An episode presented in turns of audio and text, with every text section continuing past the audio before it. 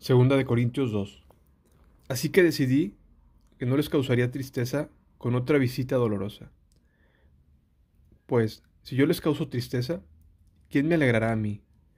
Por cierto, no será alguien a quien yo haya entristecido. Por eso les escribí como lo hice, para que cuando llegue no me causen tristeza los mismos que deberían darme la más grande alegría.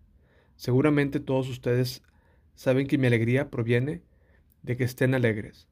Escribí aquella carta con gran angustia, un corazón afligido y muchas lágrimas.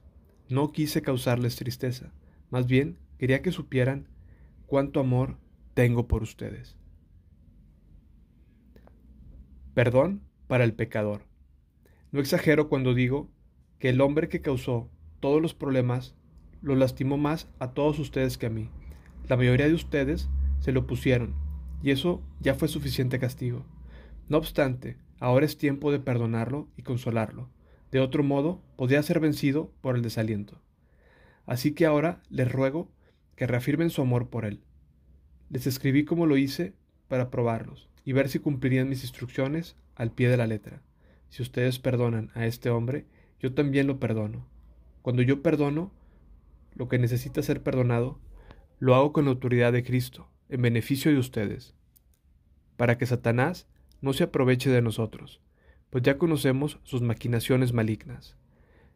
Cuando llegué a la ciudad de Troas para predicar la buena noticia de Cristo, el Señor me abrió una puerta de oportunidad, pero no sentía paz, porque mi querido hermano Tito todavía no había llegado con un informe de ustedes, así que me despedí y seguí a Macedonia para buscarlo. Ministros del nuevo pacto. Así que gracias a Dios, que nos ha hecho sus cautivos y siempre nos lleva en triunfo en el desfile victorioso de Cristo. Ahora nos usa para difundir el conocimiento de Cristo por todas partes como un fragante perfume. Nuestras vidas son la fragancia de Cristo que sube hasta Dios, pero esta fragancia se percibe de una manera diferente por los que se salvan y los que se pierden. Para los que se pierden somos un espantoso olor de muerte y condenación, pero para aquellos que se salvan somos un perfume que da vida. ¿Y quién es la persona adecuada para semejante tarea? Ya ven, no somos como tantos charlatanes que predican para provecho personal. Nosotros predicamos la palabra de Dios con sinceridad y con la autoridad de Cristo, sabiendo que Dios nos observa.